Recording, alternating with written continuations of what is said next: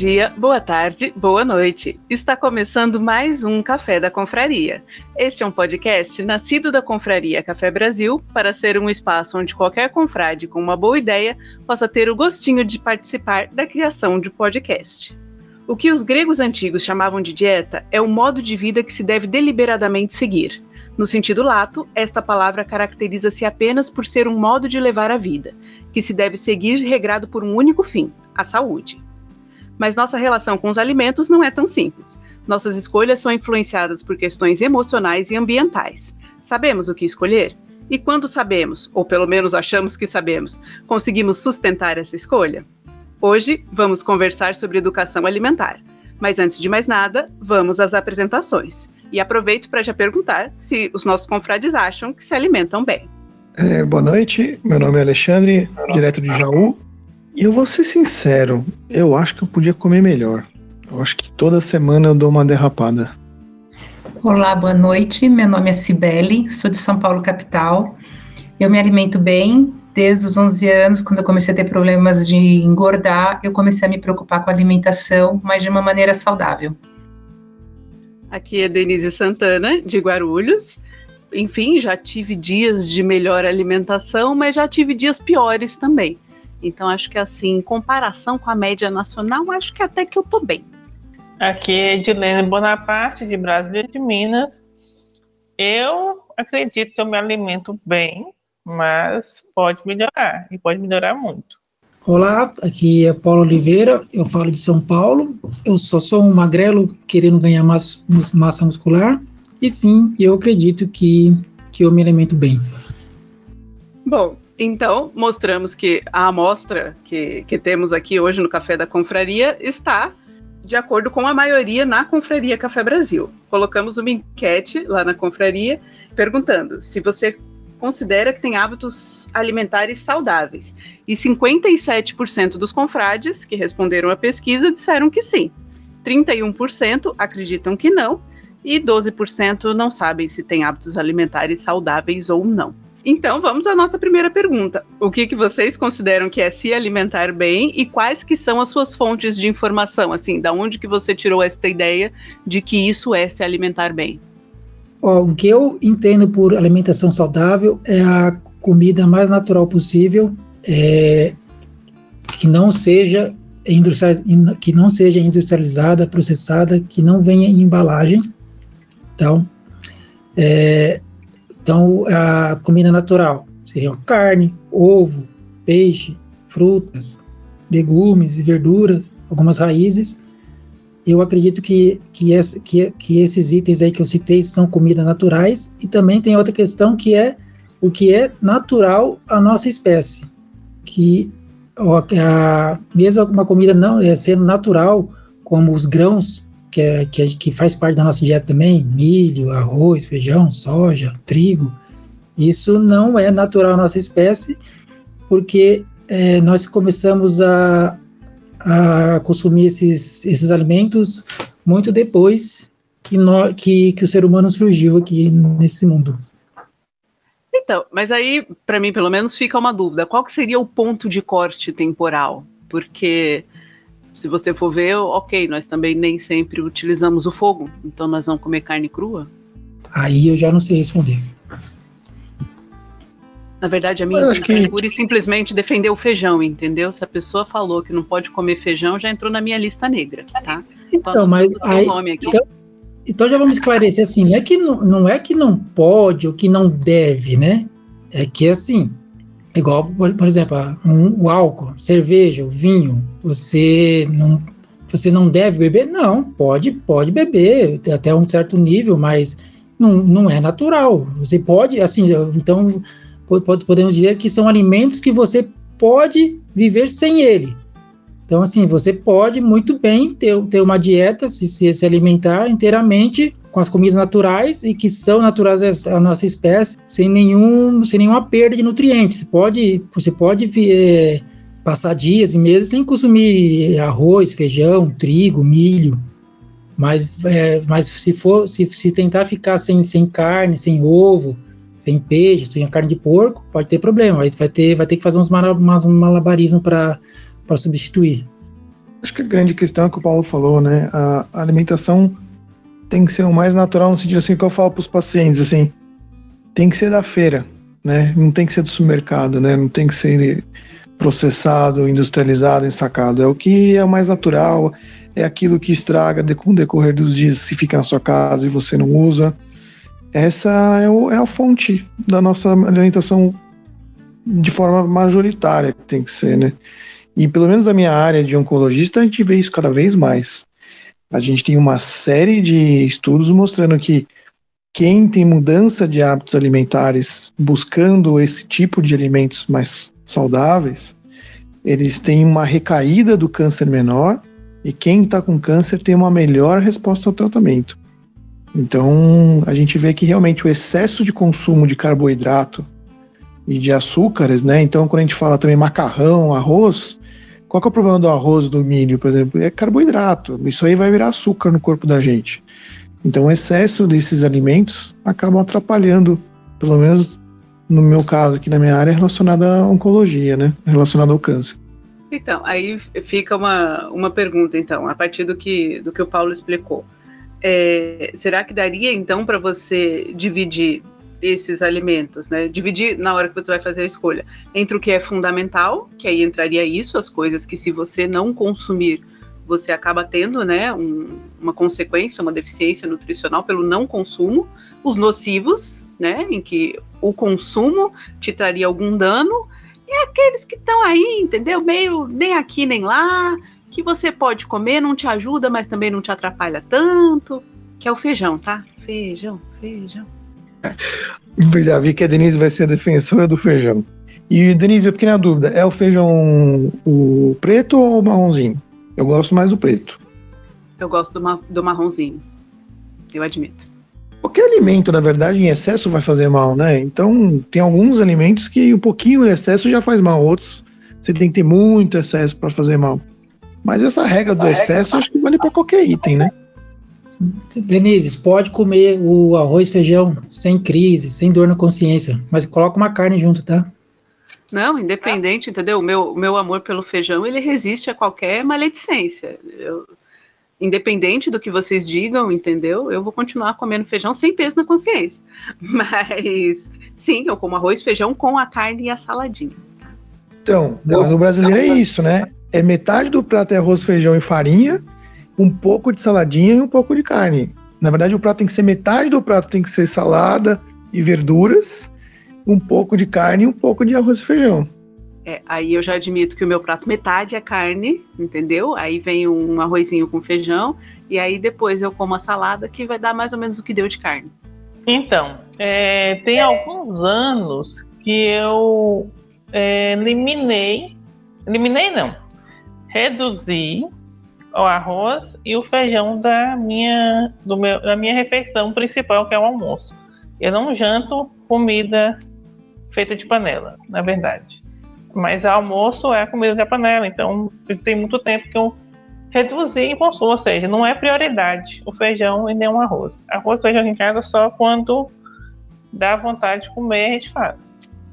Recentemente eu passei a comer muito mais salada eu tô passando a comer muita salada, assim, um prato cheio de salada com carne. E minha, meu favorito ultimamente é salada e ovo.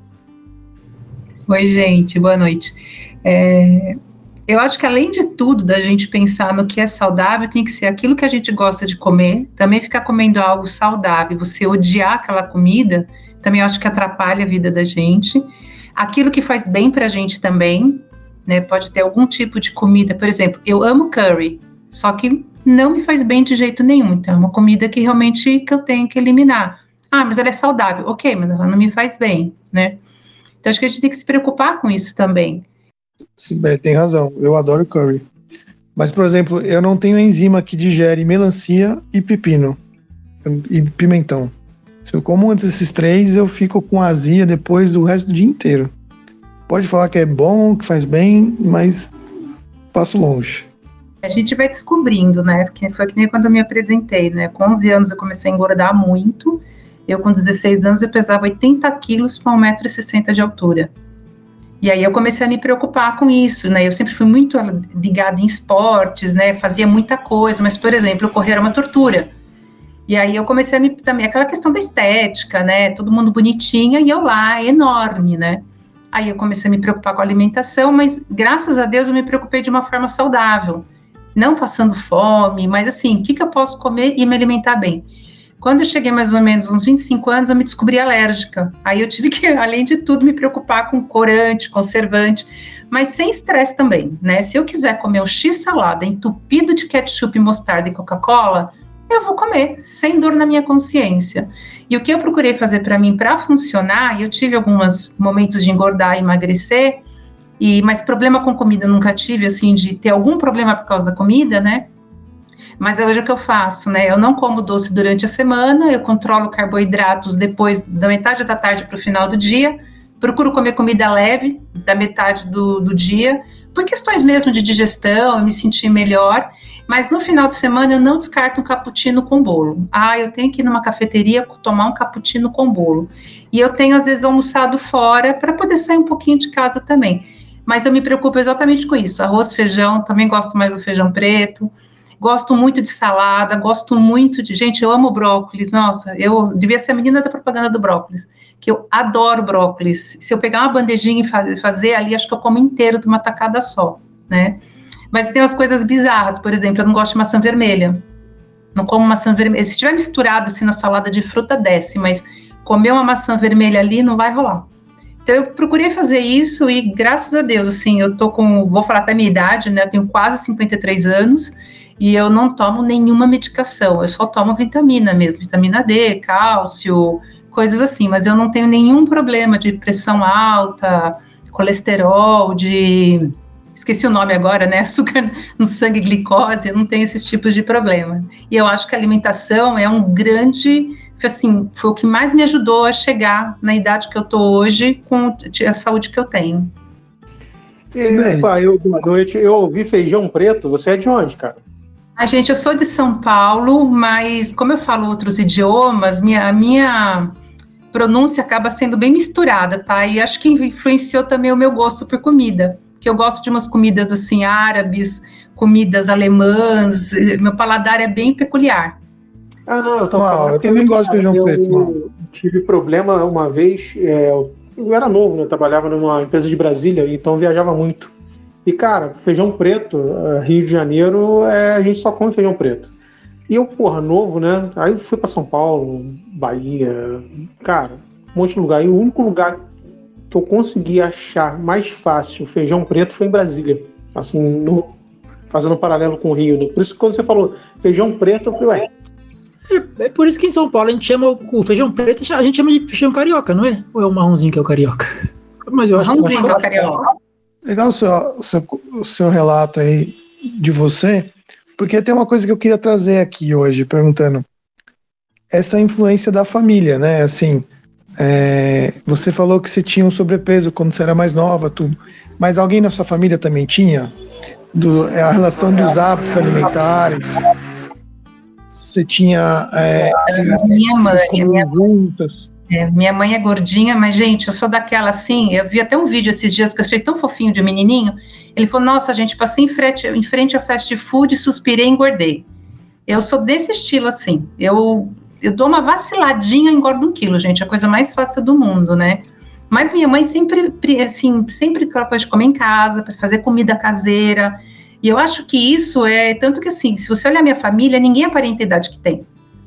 Então, eu imagino que a alimentação foi, porque a família inteira é assim, né? Eu falei, gente, não é só genética, né? Acho que a comida influenciou.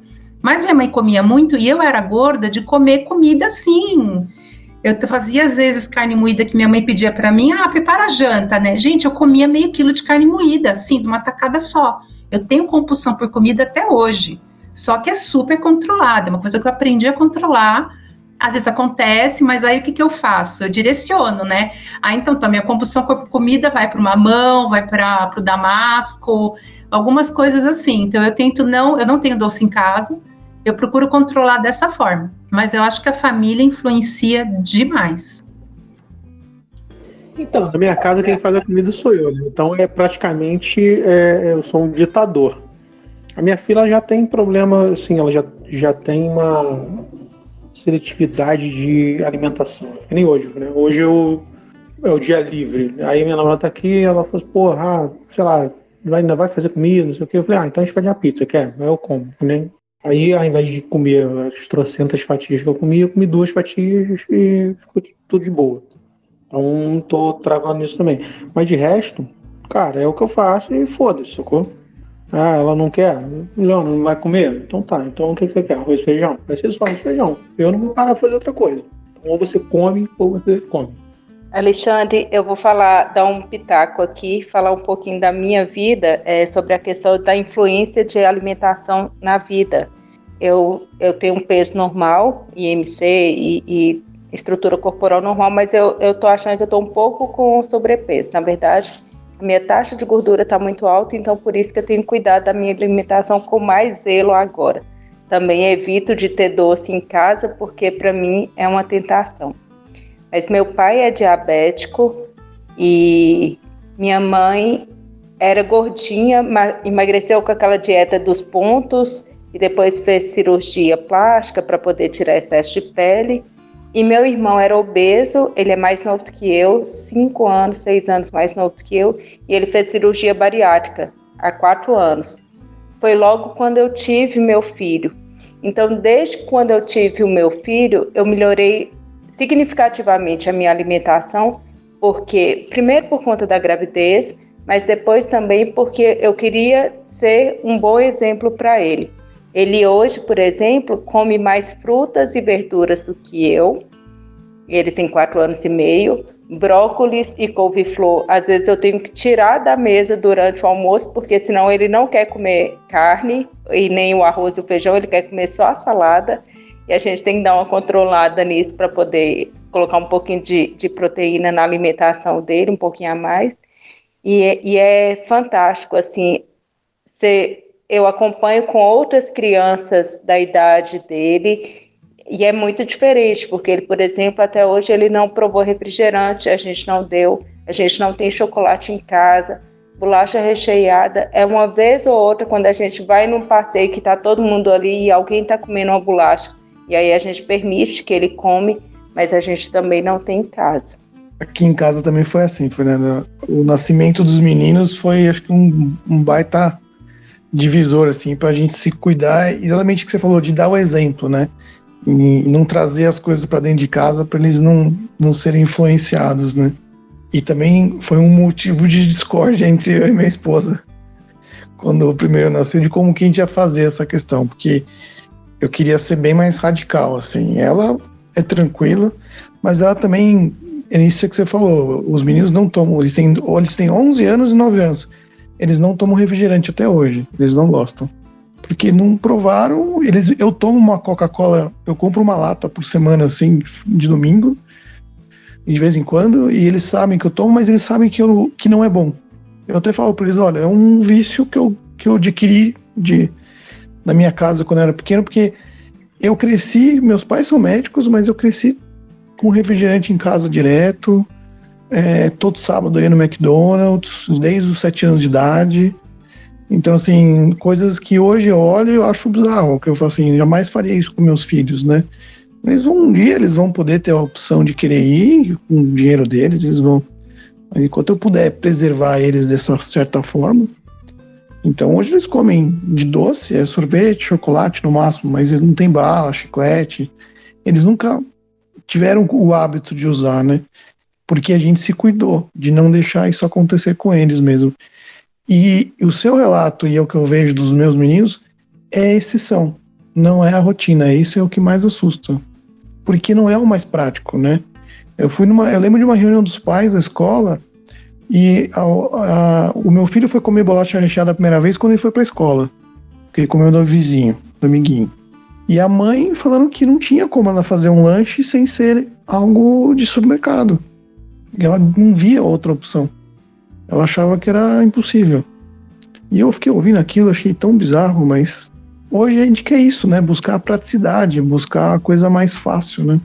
Alexandre, você falou aí do mesmo se seus pais sendo médicos, você tinha refrigerante de casa. Deixa eu. Tenho, eu vi uma, uma, frase, eu, é meio provocativa, tá? Aí você e a Denise podem dizer se, se vocês concordam ou não, se é verdade ou não, que a frase é que médico é bom em tratar doença, mas é ruim em promover saúde.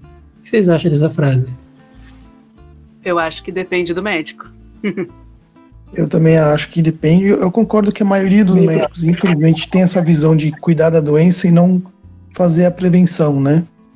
Mas, assim, mas é engraçado. É, meus pais eram médicos, mas nesse ponto de alimentação eles nunca foram muito é, preocupados. Eles achavam que não tem problema, entendeu? Mas, assim, talvez a época era uma época diferente, né? Também acho que hoje a gente tem mais dados do que, do que a época deles, mas. É, não sei. Bom, e também na época deles é aquela época que o que o colesterol era super vilão, só podia comer dois ovos por semana, tinha que trocar manteiga por margarina, não é? Talvez, talvez por isso também. Meu pai, é, meu pai é da época que atendia no consultório fumando um cigarro junto com o paciente. Então. É, mas raiz. Já muda aí para você ter uma ideia, né? Deixa eu fazer um, um, comentário aqui sobre o que a Sibeli falou sobre colocar na alimentação coisas que a gente gosta. É, eu já, já fui diversas vezes em nutricionistas para poder ter aquela prescrição de alimentos. E a nutricionista com quem eu mais me identifiquei, ela sempre fala assim: é, sempre tem aquela coisa da moda, é, óleo de coco no café, sementes, chia, granola. E ela fala assim: Você gosta disso? Você vai manter isso como hábito para a sua vida? Qual que é seu objetivo com, né, com daqui para frente? São três meses, são seis meses ou o resto da sua vida? E aí, eu, por exemplo, eu, eu gosto de comer granola, por exemplo, eu vou comer um iogurte, aí eu coloco um farelo alguma coisa ali para poder dar sustância, né? Mas às vezes quando vou comer chia, por exemplo, é comida de passarinho. Para mim, eu estou comendo alpiste. Então, eu acho super esquisito isso. Às vezes, como um, um protocolo alimentar para poder aumentar a sensação de saciedade, ok. Mas que não seja somente isso, porque senão a vida fica muito chata mesmo, né? Como é tão bom preparar uma refeição. É, eu já vi amigos narrando, por exemplo, que iam deixar de sair porque a esposa não queria acompanhar, porque não queria ir num barzinho para poder comer um espetinho, uma batatinha frita, um pão de alho. E eu, se me chamar, eu tô indo. Eu não bebo, então eu como, né, para poder comer, compensar a falta que a bebida faz. Tem, tem duas coisas que acho que me chamaram a atenção nisso daí. Primeiro, que acho que eu tenho algo em comum com a Fernanda, que é o fato de comer socialmente, né? Eu passei muitos anos em que eu comia socialmente. Eu também não bebo, então, em casa era, enfim, tudo bonitinho, regradinho, e se tiver uma coisa, uma ocasião tal, aí eu acabava comendo, enfim, se eu vou visitar uma pessoa, imagina, se tiver pudim, é claro que eu vou me afundar no pudim, entendeu? Vou, vou na alegria. E, na verdade, uma coisa que mudou, eu passei a comer pior na gestação, ao contrário da Fernanda, porque pior nesse sentido, né, do, do tipo de coisa, eu voltei a comer pão, enfim, acho que talvez um pouco mais de massa, porque nada no mundo controla esta fome, entendeu? E aí, pelo menos, o pão dá uma aliviada, sabe? É aquilo que ajudou um pouco. E eu acabei tendo que aumentar muito a quantidade que eu como, porque eu há muito tempo eu como muito pouco. Enfim, por conta dessas questões também, né? De, de peso, de tendência, de tananã. Então eu acabo que eu, que eu como pouco. E foi uma dificuldade para mim passar a comer mais, porque na hora que você tem um hábito que é assim muito muito muito bem estabelecido, né? Para você mudar isso acaba sendo muito difícil. Então comer com mais frequência para mim acaba sendo mais difícil, ou seja, eu tenho que botar alarme, eu tenho que lembrar porque se deixar eu vou indo e não como, entendeu? Então eu demoro muito mais para comer. E a outra que aí acho que é uma pergunta que até complementa um pouco essa do, do Alexandre e esse essa questão que vocês falaram sobre o que gosta e o que não gosta porque a formação do nosso paladar acontece muito na infância, né? Com as coisas que a gente come, enfim, o meu apego com o feijão é uma questão de infância, sim. E para várias pessoas você tem isso, enfim, a Coca-Cola do Alexandre, você tem esses apegos, esses apegos emocionais. É, o quanto que vocês acham ok, eu gosto disso, disso e daquilo, mas você precisa de uma certa flexibilidade em relação ao gosto, né? E se abrir a outras coisas para você conseguir mudar um hábito alimentar. Né? O, o, quanto que vocês acham que assim, não, ok, eu não gosto muito disso, mas com o tempo talvez eu acostume. O quanto que isso acaba influenciando para conseguir fazer uma mudança. Quem fez mudanças conseguiu fazer isso? Eu consegui, tá? Eu não gostava de salada e hoje em dia eu como de boa. Sinto até saudade quando não tem. Tava lendo, o, falam que quando você está oferecendo alimento para criança primeira vez, ele pode negar o alimento sete vezes ainda, assim, depois de umas oito, nove vezes que ele foi exposto, ele não gostou, aí você pode falar, nossa, aquela pessoa não gosta daquilo, aquela criança não gosta daquilo. E quando é expor, é várias formas, né? Você pode dar uma cenoura cozida, você pode dar uma cenoura ralada, você pode pôr uma cenoura no meio de um arroz. Então tem formas de você ir testando. Eles falam que isso é muito importante. Se você come algo e não gostou, procurar ele fazer de outra forma. É, tanto que a gente brinca aqui, você quer fazer uma criança comer, põe a milanesa, né? Faz a milanesa que não vai ter erro. Até botar areia e pedra, ele come a milanesa, né? Não tá nem aí.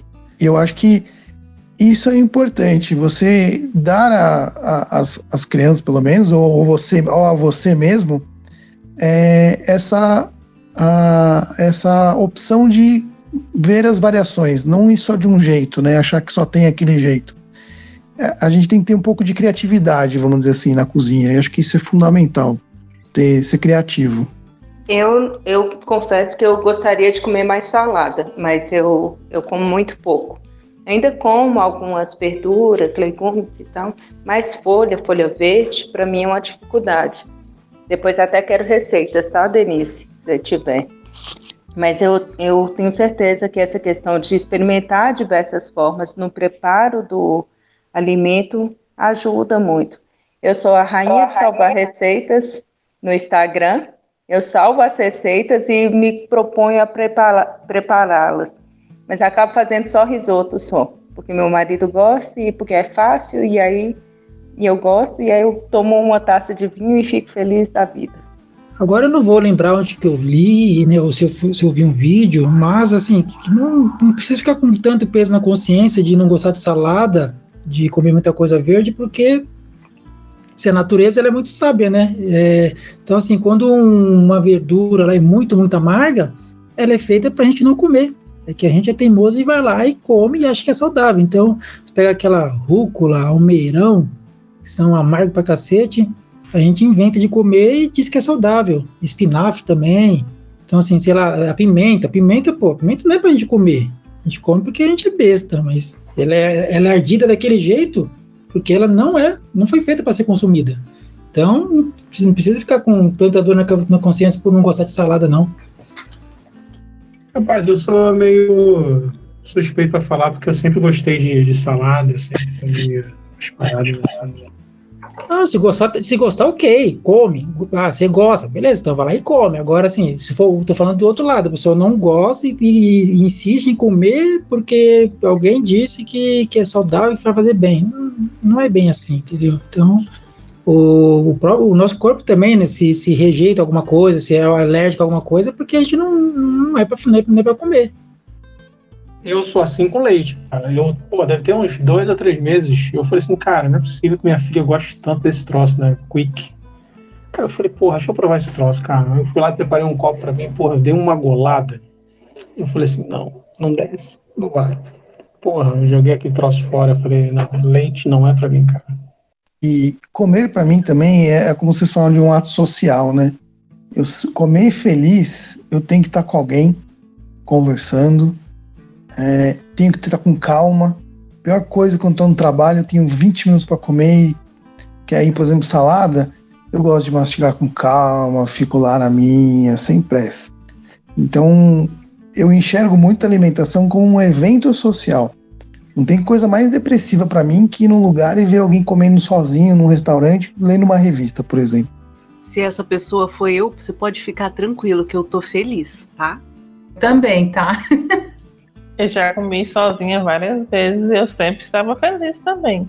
Hoje eu só me alimento junto com meu esposo, mas quando eu era solteira, eu amava sair para comer e sozinha. Nunca importei de me arrumar para sair. E comer sozinho, não.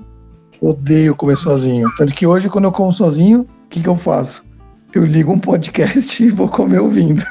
Putz, cara, comer sozinho é boa. É, eu até falo isso aqui com a, com a cara. É, eu gosto de cozinhar para alguém, né? Eu confesso que quando tenho que fazer comida só para mim, eu não faço com o mesmo esmero que, que faço quando estou cozinhando para outra pessoa. Agora, para comer, minha comida sempre é boa, cara. Isso aí é uma escala de 0 a 10, eu dou nota 20 para ela sempre. Mas é aquela coisa, você cozinhar para você é, é diferente. E isso, nesse ponto, eu acho ruim. Agora, o comer, para mim, se eu vou comer sozinho, acompanhado, está chovendo, sol, ventando, para mim é indiferente. É, em relação ainda a essa questão de mudança de hábitos, vou até começar perguntando para a Sibeli, que ela falou que ela conseguiu fazer uma mudança há muito tempo atrás, né? E conseguiu mantê-la. Então, assim, é, como que vocês fizeram para fazer essas mudanças e principalmente como que fizeram para conseguir manter, né? Então, começando pela Sibeli. Oi, assim, não foi fácil, né? Principalmente quando você tem três irmãos que passavam leite doce de leite condensado no, no seu nariz. Os três, de filinha. Ai, que delicioso. Aí começava a comer, mastigando, assim, nossa, olha que maravilhoso. E eu não podia comer. Então, assim, eu queria matar um por um, né? Então foi muito difícil na adolescência, mas também foi muito legal quando você começa a ver seu corpo melhor, você começa a fazer coisas melhores. Gente, para mim um drama era ir comprar roupa. E além de tudo, eu, eu tive que fazer redução de mama. Então você imagina uma criança de 9 anos com seio, com 12 anos usando sutiã já 42, 44. Tanto que eu fiz a cirurgia muito novinha, eu te retirei um quilo de seio, né? Então vocês imaginam tudo isso sendo lá no provador aquele corpo enorme, né? Eu tinha que comprar roupas assim muito bem estruturadas para aguentar o corpo, né? Aí você começa a emagrecer, você começa a ver teu corpo melhor. E outra coisa que eu acho muito bacana é o poder que você tem de controlar a sua vida.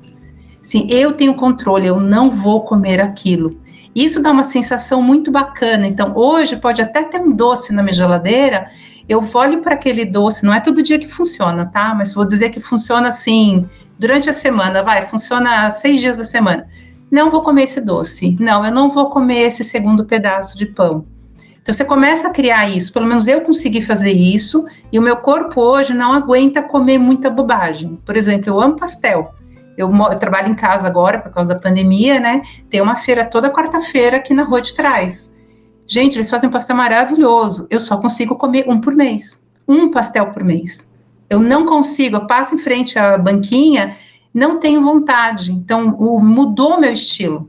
Né? Eu perdi, com essa brincadeira, eu perdi 25 quilos Aí eu fiquei muito magra, aí o médico pediu para engordar um pouco, e aí eu consegui equilibrando. Claro que eu tive episódios de engordar um pouco mais, não sei o quê, mas a minha vantagem é que eu sempre comi comida muito mais natural, né? Não era comer bobagem. Então eu engordava, mas eu não tinha tanto problema de saúde, né? Como colesterol e outras coisas, né?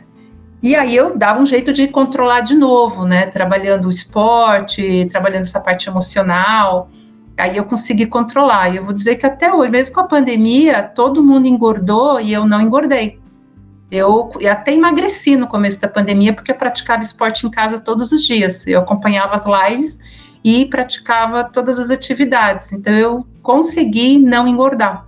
Isso que a Sibeli falou é bem, bem legal de, de você ter o controle sobre a comida, né? E não o contrário, né? Quando você quando você se alimenta mal, não, não presta atenção no que você está comendo, a, a, comida te controla, né? Tá lá, o doce aparece na sua frente, você fala, ah, é mais forte que eu, vai lá e come, né? Então, se você se você se coloca o desafio de, de não, eu vou, vou diminuir a quantidade, a, a, quantidade de doce que eu como, a quantidade de massa, a quantidade de salgado, não precisa ser tão. É, pode fazer um, um, curto período de tempo, depois você vai continuar gostando, mas se você passa a consumir menos, né? Aí inverte, é você que tem o controle. Você decide quando vai comer o doce, quando e quando não vai comer, a, quantidade que vai. Acho que isso é bem interessante. E também, assim como a Sibeli também, eu foi, foi durante a pandemia aqui que eu passei a cuidar mais da, da saúde, da alimentação e exercício físico. Inclusive, estava no trabalho, estava uma reunião, aí o cara, antes de começar a reunião, falou: Meu, deixa eu falar uma coisa com vocês aqui. Vocês engordaram na, durante a pandemia? Todo mundo, ah, eu engordei, engordei. Eu falei: ah, Desculpa, pessoal, mas No meu caso foi o contrário. Só uma pergunta por curiosidade, Sibeli. Quando você iniciou esse processo com 11 anos, é, foi por uma indicação externa, ou seja, enfim, é, o médico ou sua família pegou e, e, e, colocou que isso era necessário, ou teve um, uma iniciativa própria sua, assim, você começou por vontade própria? Foi uma coisa imposta ou você teve uma, enfim, você quis? É, com 11 anos foi assim, eu, toda a minha família, minhas, minha família é muito bonita, né, e minhas primas muito com corpos assim espetaculares, né, e eu lá uma bolinha. Então, eu, sempre que eu ganhava alguma roupa, ah, porque essa aqui é para você porque você é gordinha, ah, porque essa aqui é para você porque você tem muito peito, né? Então, ficava aquela coisa sempre assim, por que, que eu sou diferente? Então, eu comecei mais por, por isso, por ver que eu era muito diferente, né? Eu comecei esse controle, eu, mas o meu, peso absurdo foi com 15, 14, 15 anos, né?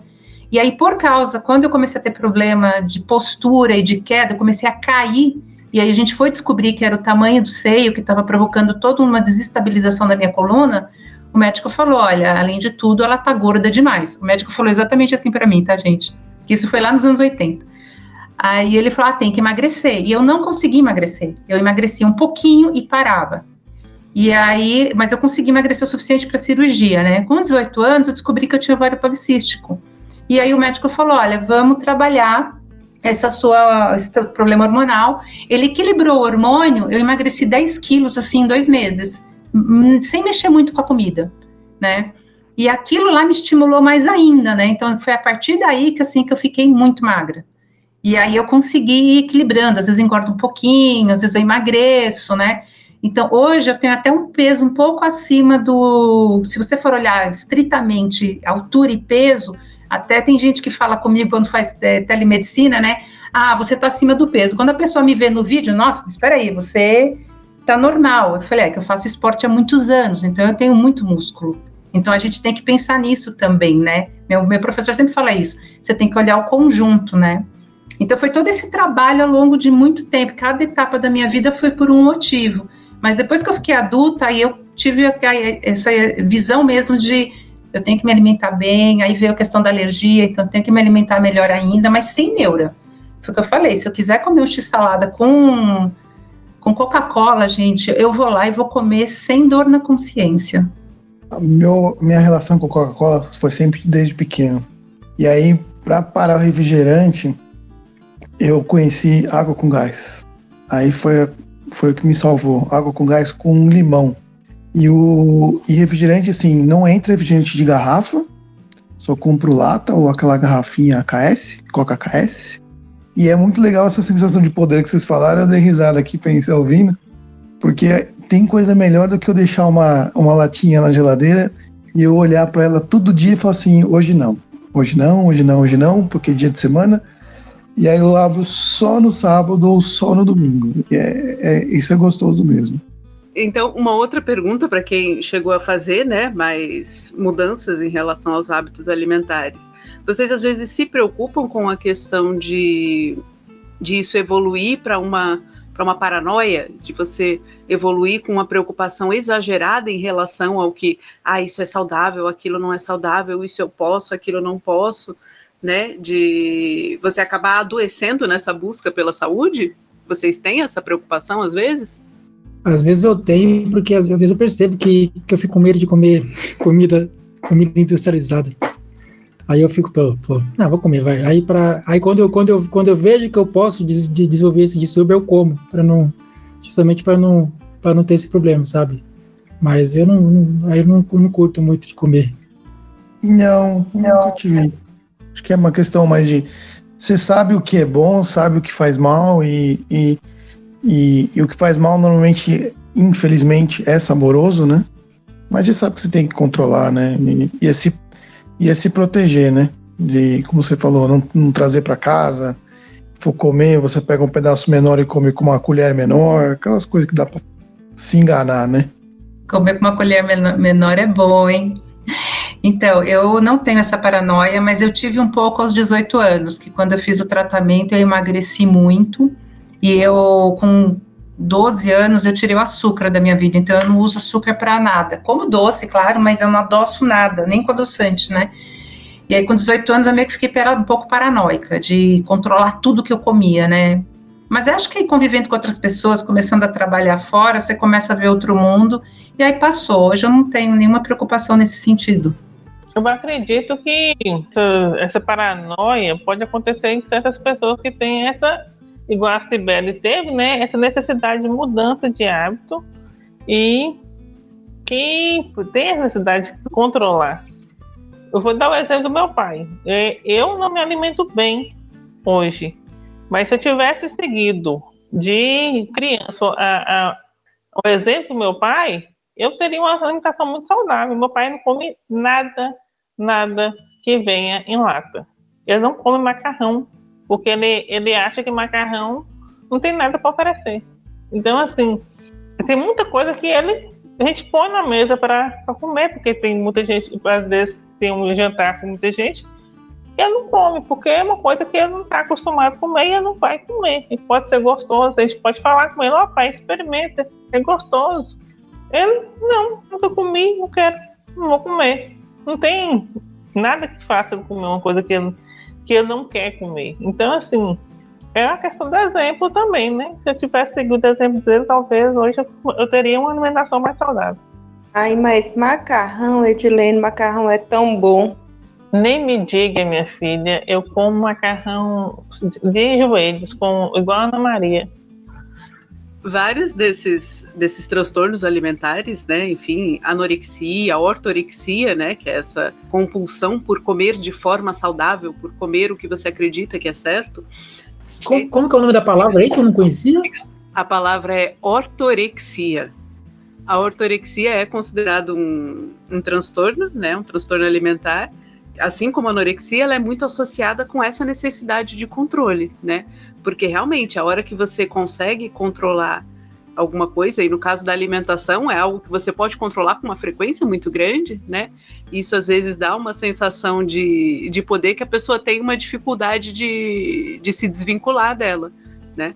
Então, são transtornos que realmente acontecem com alguma frequência que muitas vezes vêm até dessa, dessa alegria que dá você conseguir controlar, entendeu? Você olhar para o negócio e não comer. Então, isso muitas vezes pode acabar. Não estou dizendo que é ruim, claro que não, é, é ótimo. Mas no exagero, claro, isso pode acabar desembocando num, num transtorno. Então eu achei interessante isso, né? De onde isso muitas vezes vem. Vem dessa sensação e necessidade de controle. O acesso à alimentação hoje é, é muito fácil. É, durante a pandemia agora, eu tenho ouvido falar, é, não, não tive oportunidade de visitar pessoalmente, mas conversando com a pediatra do meu menino, por exemplo, ela falando que voltou a ter crianças em estado de inanição, né? Passando fome mesmo aqui, porque às vezes ia para a escola para comer. Aqui em Minas Gerais tem um ano e quatro meses que as escolas permanecem fechadas. Mas hoje, é, em um, um, um, dia desses, eu estive no supermercado e eu comprando, né, as coisas assim para o dia a dia aqui, uma semana, uma compra não era feira do mês, era uma compra pequena para algumas coisas para casa. E eu vi um rapaz passando uma, uns alimentos lá. Aí o macarrão, ele estava comprando aquele macarrão instantâneo, é, chips, é, aqueles salgadinhos de pacote, não tinha uma fruta, uma verdura. O iogurte era aquele que tem mais é, corantes artificiais e às vezes nem é questão de preço, porque às vezes se ele comprasse um, um, litro de leite e um copo de iogurte natural, ele conseguiria fazer a mesma quantidade, às vezes mais barata, e era só bater com a fruta. É, a cultura de não saber, às vezes a pessoa não tem essa cultura né, de, de saber equilibrar uma, uma alimentação saudável mesmo. Então, é uma preocupação, para mim, se tornou uma preocupação, tanto que quando eu fui fazer a introdução alimentar do meu filho, ele tinha seis meses, eu procurei uma profissional para que me desse a orientação adequada. E, por exemplo, na introdução alimentar, tem gente que dá papinha, aquelas papinhas industrializadas. Meu filho nunca comeu. E até hoje, por exemplo, ele não come purê de batata. Ele não gosta da textura de nada amassadinho assim. Então, se eu quiser dar um caldo para ele, por exemplo, que é, é, vaca tolada, que é um prato típico aqui, né? ele não come, porque ele não gosta daquela aquela textura pastosa de comida. É, mas é o que você falou, é a cultura do fast food, da comida é, fácil. Você vai no hospital aqui, eu chego na consulta para o paciente tem que comer verdura, frutas, comer coisas da feira. E se ele for no lanchonete, o que, que ele vai encontrar lá? Não vai ter. Eu mesmo, como agora na pandemia não, não, não tenho almoçado em casa, eu almoço no hospital, eu levo a minha marmita, eu levo a minha comida de casa, porque se eu for comer o que tem lá, eu não vou conseguir achar a quantidade de verdura e legumes do jeito que eu gostaria, entendeu?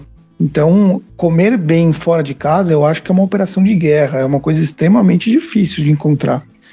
E, e é isso que você falou do seu filho, de ir educando, que você procurou ajuda, até. O que eu mais me preocupo em mostrar para meus filhos é isso: aprender a ler rótulo do, dos produtos, eles verem do que, que é feito, do que, que tem. Eles começaram eles começaram a ficar mais críticos a quanto a isso. Ah, pai, isso aqui tem muito sódio, isso aqui tem muito açúcar, isso tem conservante de xarope de milho, que é doce. Então, eu mostro para eles que a gente tem que ficar realmente restrito a coisas que você tenha que cozinhar, né? E não a coisas que você vai comprar prontas, né? É, só uma observação em relação a essa questão de, de hospital, duas observações, na verdade. Uma em relação ao trabalho, que realmente, quando, enfim, quando eu estou de plantão, quando eu estou no hospital, em geral acaba sendo muito difícil comer, assim, jantar, almoço, você até tem, né, a, as opções. Agora chega os horários de lanche, assim, tem, eu desisti já de lanchar no hospital, porque você basicamente não tem, não tem o que comer. Eu tenho intolerância à lactose, né? Tudo, absolutamente tudo que tem no lanche tem leite, né? Além de serem coisas do tipo, ah, é pão de queijo e uns pãezinhos recheados com creme doce. Então, além da questão de serem alimentos que são pouco saudáveis, ainda todos eles têm leite. Então, você vê, é engraçado isso vindo de um hospital, né? E a outra, que foi quando eu fiz a cirurgia também, a outra, eu enfim, tava na época em que eu fiz mais controle de alimentação, eu não comia açúcar, eu não comia farinha, eu não comia, enfim, não estava tomando leite. E nos dias, os dois, três dias que eu fiquei no hospital, tudo que vinha no lanche eram só coisas que em casa eu não como. Então é torradinha de pacote com vem um pacotinho de geleia com um pacotinho de manteiga ou um, um queijo, enfim, você vai olhar tudo, assim, tudo são coisas que em casa ou mesmo que você não recomendaria, né, para uma pessoa ter em casa ou comer. E é isso que o hospital serve. Então achei muito curioso. Em relação só ao que a um comentário em relação ao que a Fernanda falou das crianças, é, entre as crianças já de classe média, o que eu tenho visto muito durante a pandemia são duas coisas. Um, aumento de constipação, por conta das crianças comerem muito alimento industrializado, né? Então as crianças acabavam que elas comiam comida, arroz, feijão, né? Uma verdurinha, na escola. A hora que elas perderam o almoço da escola, em casa elas comem muita comida pronta. E aí, com isso, você acaba tendo muito caso de constipação, aumentou muito durante a pandemia, atendimento em pronto-socorro. E obesidade também, pelos mesmos motivos. Então, na classe média, o que a gente vê é mais aumento de peso e constipação. O que é muito triste, né? É você ver que a criança, a questão da, da saúde da alimentação da criança e às vezes até a saúde emocional da criança depende da escola, em muitos casos. Muito bem, então vamos agora à última pergunta sobre a questão da indústria do alimento. Hoje em dia, a, a ideia de saúde né, é algo que vende muito e se tem muito esse foco na alimentação. Então você tem desde, enfim, anúncios de suplementos e vitaminas, ou dizendo, ah, que esse, você olha as embalagens, ah, esse é zero isso, zero aquilo. É, o que, que vocês acham, o que, que vocês veem mais nessas questões comerciais que te chamam mais a atenção? Que o marketing impera. O marketing é tudo. O marketing fez até a gente acreditar que o café da manhã é a refeição mais importante do dia. A gente cresceu com, acreditando nisso. Então, é, concordo, o marketing é tudo. Ah, eu li aqui sobre ortorexia, Denise, eu não conhecia esse termo e eu estou bem longe de, de, de, ter isso, tá? Então, então fiquei mais tranquilo. Aí também conheci outra palavra nova aqui, vigorexia. Vigorexia é o o excesso de preocupação com, com o corpo. para ter um corpo saudável, cheio de músculo, esbelto, definido. O Paulo já estava se consultando na internet. Ai, ai, esse doutor Google, viu? É, mas eu não conhecia, não, meu, é, é uma palavra nova para mim, eu não conhecia. Tô brincando, Paulo. Para mim. O nome do site é Tua Saúde. Pô, sabe que deve, deve, ser, deve ser confiável, né? O nome do site é tuasaude.com. Então, se fosse no Wikipedia, talvez eu desconfiasse. Eu acho que o marketing e a indústria de alimentos casaram bem. Eles fazem hoje embalagens que querem dizer que estão ofertando mais saúde, é, tanto que há diversas campanhas no caso de alimentos para as crianças para poder não permitir que fosse feito da forma como era antigamente. E, mas mesmo assim, quando você entra no supermercado, por exemplo, nas prateleiras de iogurtes, de bolachas, é, integral, é zero, é zero açúcar. Mas quando você passa a entender um pouquinho mais, você vai vendo as, as armadilhas que estão ali naquelas embalagens e que eles não estão contando tudo o que realmente está sendo ofertado. É, então, que é, a gente tem que gastar um pouco de tempo com isso, já que é uma coisa tão importante, é vital, né? A alimentação é vital. Então, as pessoas devem se conscientizar um pouco mais. Nós temos tanto acesso à informação mas ao mesmo tempo somos tão desinformados com relação a coisa tão relevante na nossa vida. Quem lembra da, do slogan lá, da, da propaganda, o Danoninho que vale por um bifinho? Pô, eu acho que eles, eles até foram proibidos de, de, de falar isso, né? Mas olha a sacanagem, cara. Um Danoninho que vale por um bifinho, cara. Paulo, eu vou, eu vou mais além, cara. A culpa do marketing começou lá atrás com o Yakult porque nós temos lactobacilos vivos. Vamos aproveitar que tem médico aqui. Alguém me explica para que, que serve uma porcaria de um lactobacilo?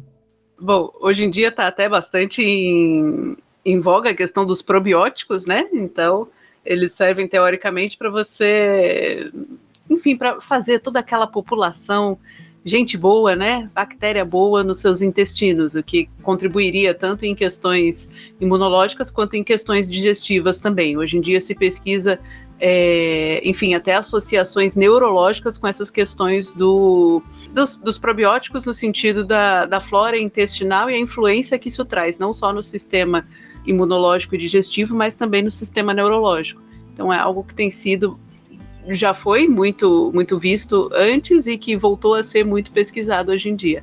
Hoje em dia, probiótico está na moda de novo. Tá mesmo. Tem, eu vi uma apresentação, o cara mostrou uns estudos mostrando que eles pesquisavam o tipo de, de populações de bactérias do intestino da pessoa. E isso indicava se a cirurgia bariátrica ia ter sucesso ou não no controle do peso a longo prazo, com mais de cinco anos da cirurgia. Então, Hoje se fala até de transplante de flora bacteriana de pessoas para você fazer um controle de uma doença até.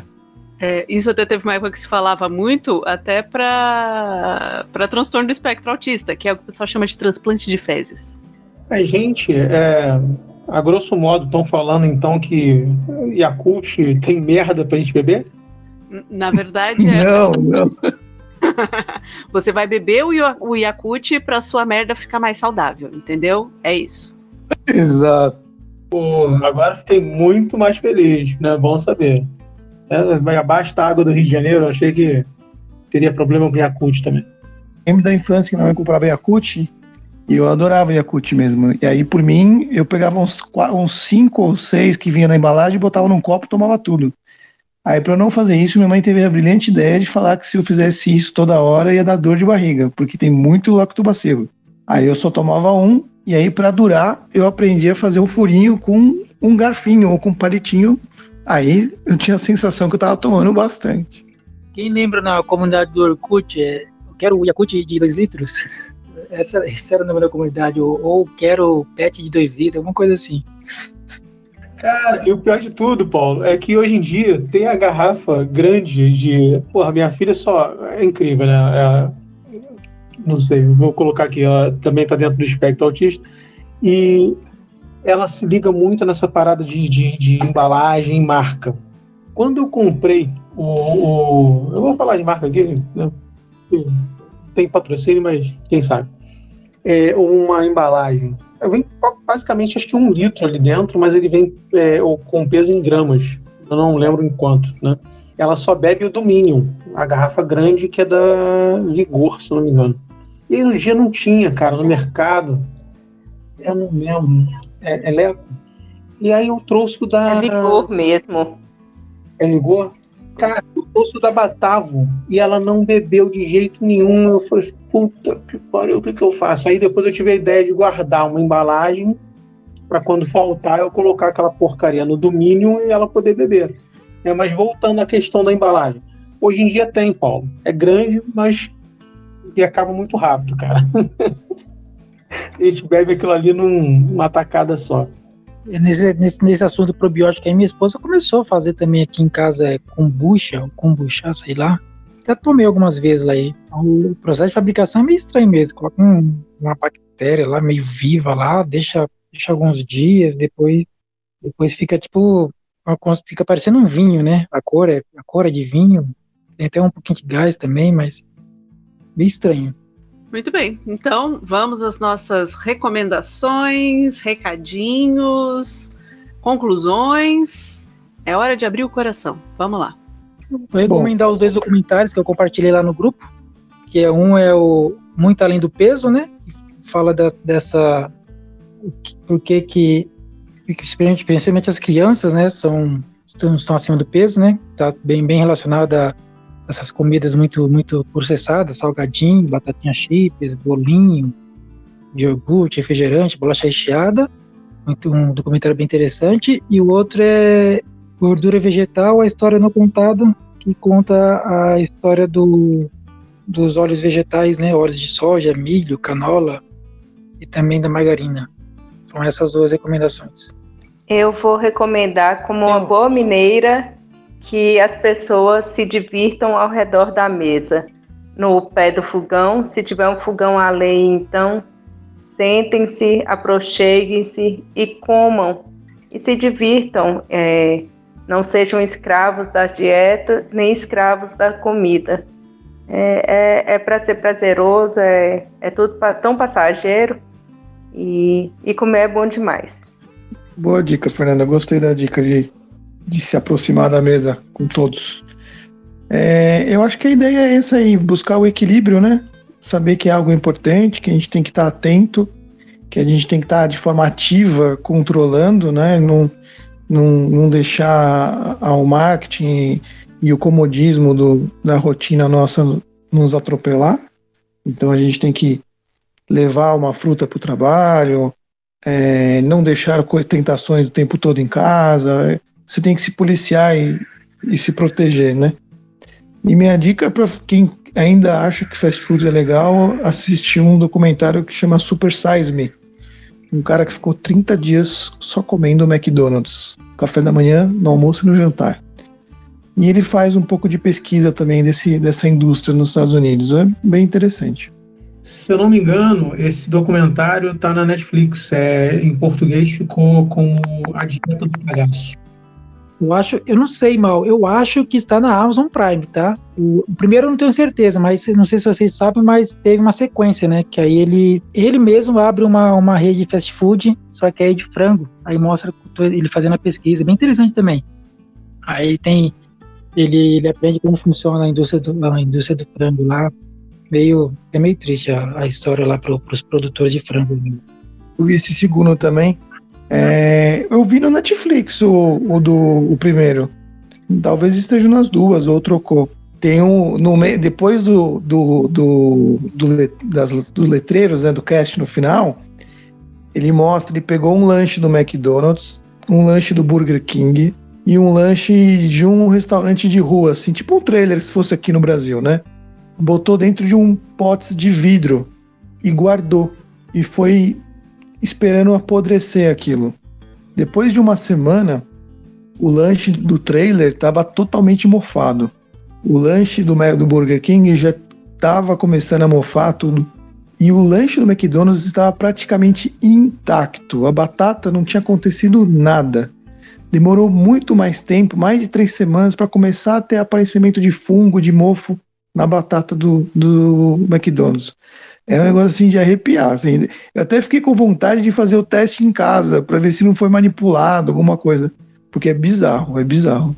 Bom, é, a minha dica tem, tem duas, na verdade. A hora que eu estava pesquisando, enfim, vendo sobre educação alimentar, um dos primeiros sites que apareceu e que eu achei que está bem completinho, achei que está bem legal, é o site do Ministério da Saúde. Chama Eu Quero Me Alimentar Melhor. Aí tem textos pequenos que eu achei até bastante, bastante diretos falando sobre introdução alimentar. Eles têm manual também para introdução alimentar, para é, orientando sobre os alimentos, né? O que, que é o que, que é processado, o que, que é ultraprocessado, enfim.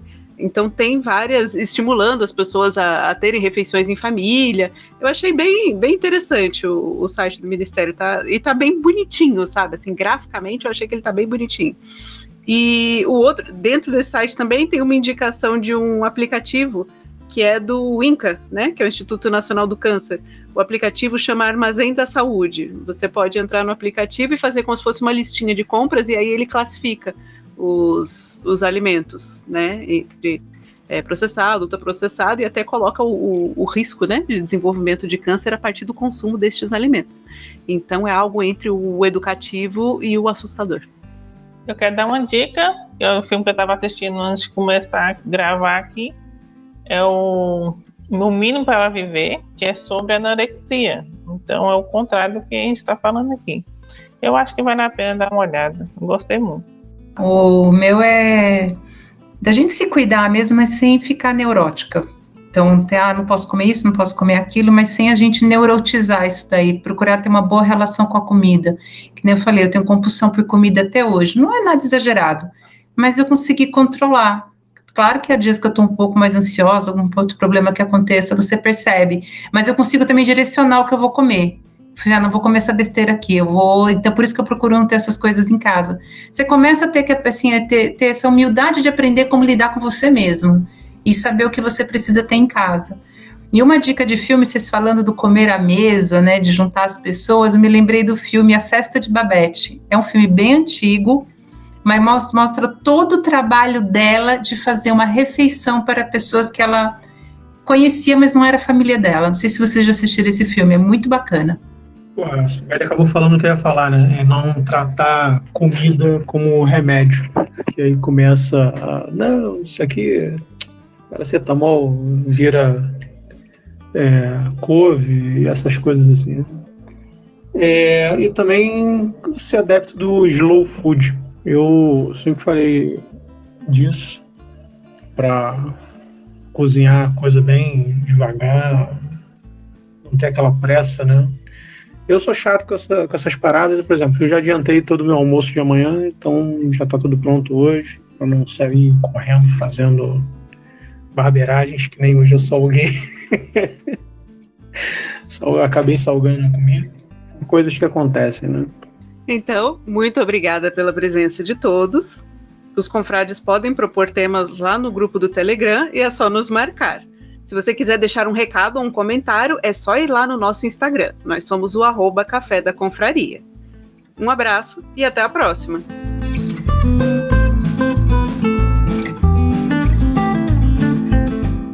E acabou. Eu esqueci de comentar até naquela parte lá da fala da indústria. Saiu nessa semana, eu, semana passada, eu não li a matéria, eu só vi o Paul, Buzz, só que a, a Nestlé admitiu que 60% dos, dos alimentos delas não são saudáveis. Vocês viram isso daí? Eu vi isso aí, eu lembrei disso também, só que eu não quis comentar, porque eu não queria falar a marca, principalmente porque é uma das marcas que eu mais amo. todo mundo gosta da Nestlé. Então, essa culpa aí todo mundo tem. Então, Nestlé faz a leite moça, pô. Faz, então, tem que faz o suplé. Pra mim, farinha láctea, sabe aquele negócio que fala assim: ah, eu tô triste, o que que eu mereço? Eu mereço uma farinha láctea. Eu também, só que eu não compro, não. Porque eu acho assim, eu vou engordar mais do que eu tô gorda. Farinha láctea e Neston é a mesma coisa? Não, não, não é a mesma coisa. A farinha láctea tem, tem bastante açúcar, entendeu? Que é o que dá a alegria da vida, entendeu? a Nossa. farinha láctea é farinha de trigo com açúcar e leite em pó. Então, assim, é uma, pense é um em tudo que pode fazer um ser humano feliz. pode fazer feliz, mas assim, você sabe que que, que, o que, que nós aprendemos no episódio de hoje, amiguinhos? Que você não precisa dessas coisas, tá? Ah, então, mas é aí que tá. Eu uso do jeito que uma pessoa às vezes usa o, usa o álcool, entendeu? Eu não tenho em casa, mas num momento de necessidade, aí eu vou lá e compro uma latinha, entendeu? Mas eu não chego a comprar, sei lá, nem quatro oh. latas num ano. Eu fico imaginando Denise, né? Tipo assim, é, pensa naquele, naquele, naquelas, naqueles viciados, né? Que estão assim se escondendo assim na esquina. Ela olha para aquela lata e fala assim: Eu quero. Não, e o pior foi tem o seguinte, um caso, depois que eu comprei, acho que a segunda lata, aí eu descobri que meu marido tem o mesmo problema. Por quê? Porque eu fui lá, comi uma parte e deixei a lata lá. Quando eu voltei, a lata estava vazia. Nossa, acho que eu queria... Pode ter sido rato, pô. Isso é motivo para divórcio, Denise. Se eu guardo uma comida na geladeira e ela está guardada lá, e se alguém comeu, só pode ter sido ele, é motivo para divórcio, entendeu? Se for doce, então, é, é caso de divórcio ou de morte, entendeu? Eu vou ficar viúva. Olha, eu tinha esse problema antigamente também, mas com comida. Se eu estivesse comendo e alguém pegasse alguma coisa no meu prato, meu irmão, E alimentação, eu acho que é muito isso. Você come bem hoje para você ter colher esse benefício lá na frente daqui a 10, 20 anos. Então as pessoas não conseguem enxergar isso, tem muita dificuldade de ver. Né? Por isso que diabetes é uma doença que ninguém consegue controlar bem. O pessoal não, não percebe que está sendo mal judiando do corpo e quando tem algum resultado ruim já foi, né? Já estragou o corpo. Então, alimentação, a arte é essa. Como convencer alguém que você vai fazer algo importante hoje para se beneficiar lá na frente, né? Sim. É, a questão de adiar, né? Adiar a recompensa e não é só adiar a recompensa. Você adiar uma recompensa que você nem sabe se você vai ter mesmo. Exato, exato. Você pode falar assim, pô, eu ando na linha, faço tudo certinho, não, não como doce, faço nada. Aí que você faz, é atropelado, ou bate um carro, ou toma um tiro, ou tem um, uma outra doença, né? Exatamente. É, tem gente que pondera isso. Ah, o que, que adianta? Bom, então, nesse caso, ah, de novo, eu vou defender o, os bons hábitos, porque eu acredito que é, você falou assim: ah, beleza, o pessoal cuida da, da, alimentação, faz uns exercícios, né? E é atropelado. Pô, vocês são médicos, né? Chega lá na cirurgia lá, quem tem mais chance de, de sobreviver? Vamos supor que os dois cheguem, cheguem atropelado e cheguem vivos. Cheguem vivos lá com chance de, não muito ferrado, né? Mas vai fazer uma cirurgia. Quem, quem, quem, quem, quem vai se recuperar melhor? Alguém que está bem de saúde, está bem alimentado, com, com, é, com corpo não, não muito flácido, ou uma pessoa obesa que, que, que, que vão ter dificuldade para colocar na maca, dificuldade para cortar a pele para chegar na fazer a cirurgia? Então, eu acho que aí, de novo, a, a pessoa saudável leva um pouquinho de vantagem, mesmo no, é. no acidente. Sacanagem, mas eu lembrei de uma reportagem de um homem que era muito obeso e que foi esfaqueado num bar e sobreviveu, porque o cara não conseguiu enfiar a faca muito fundo, entendeu? Foi eu lembrei dessa tórax e não, não sofreu nada, so, foram só cortes superficiais. Sobreviveu por causa da gordura, então tem suas vantagens. Não precisa ir longe de acidente. O Covid é um ótimo exemplo. O Covid, a obesidade é um baita fator de risco, além do diabetes, para a complicação do Covid. Então, o que você falou, quem investe na sua saúde, quem cuida na alimentação, além de exercício, sai na frente, acaba ganhando um fator de proteção contra o Covid, por exemplo, entendeu? Então, claro que você tem ganho a curto prazo também, eu concordo com você, eu também acho. Mas é, é difícil, né? A alimentação, eu confesso que eu não sei, eu, eu como salada todo dia, mas eu enxergo como um remédio. Eu juro que eu não curto. E aí eu, eu tenho que colocar nozes, castanha, um queijo, ou eu como uma carne junto, porque só a salada em si eu não tenho muito prazer, assim.